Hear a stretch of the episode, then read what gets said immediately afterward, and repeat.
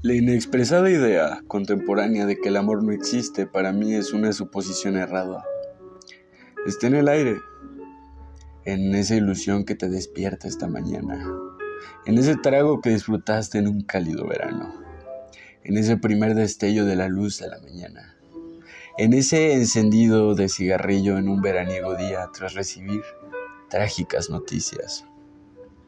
¿Qué más felicidad que la de sentirse vivo, aunque con sufrimiento. ¿Qué más da? El sigilo del amor no nos permite darnos cuenta de su propia existencia. Cegados por un consumismo exagerado, que incluso hasta los sentimientos vende. Antes, las parejas pareciera que se querían independientemente de la clase social. Ahora no. Tiene que ser la versión comercial de éxito, tendencia, alguien desprovisto de tragedia en su vida. ¿Dónde quedó el amor para dos?